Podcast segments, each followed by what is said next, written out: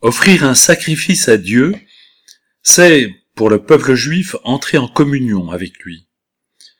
Mais la manière d'offrir un sacrifice révèle notre vision parfois étriquée de Dieu. Nous pouvons offrir ainsi un sacrifice dans un but clairement intéressé, attendant de Dieu un bénéfice. Le sacrifice va nous permettre de marchander.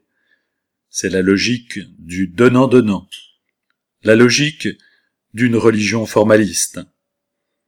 En échange d'un sacrifice, une faveur.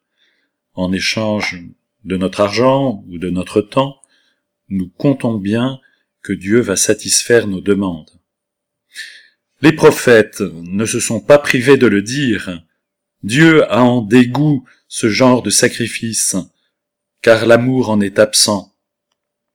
Dans l'évangile de Marc, un scribe dit justement à Dieu, Aimez Dieu de tout son cœur, de toute son intelligence, et aimer son prochain comme soi-même vaut mieux que tous les holocaustes et tous les sacrifices.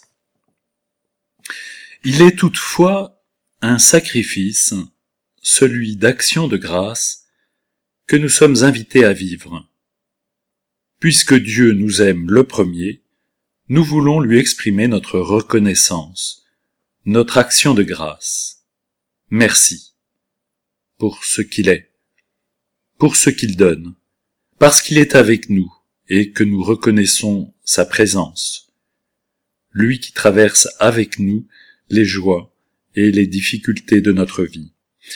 Et la meilleure façon d'offrir un sacrifice d'action de grâce, c'est de s'offrir soi-même.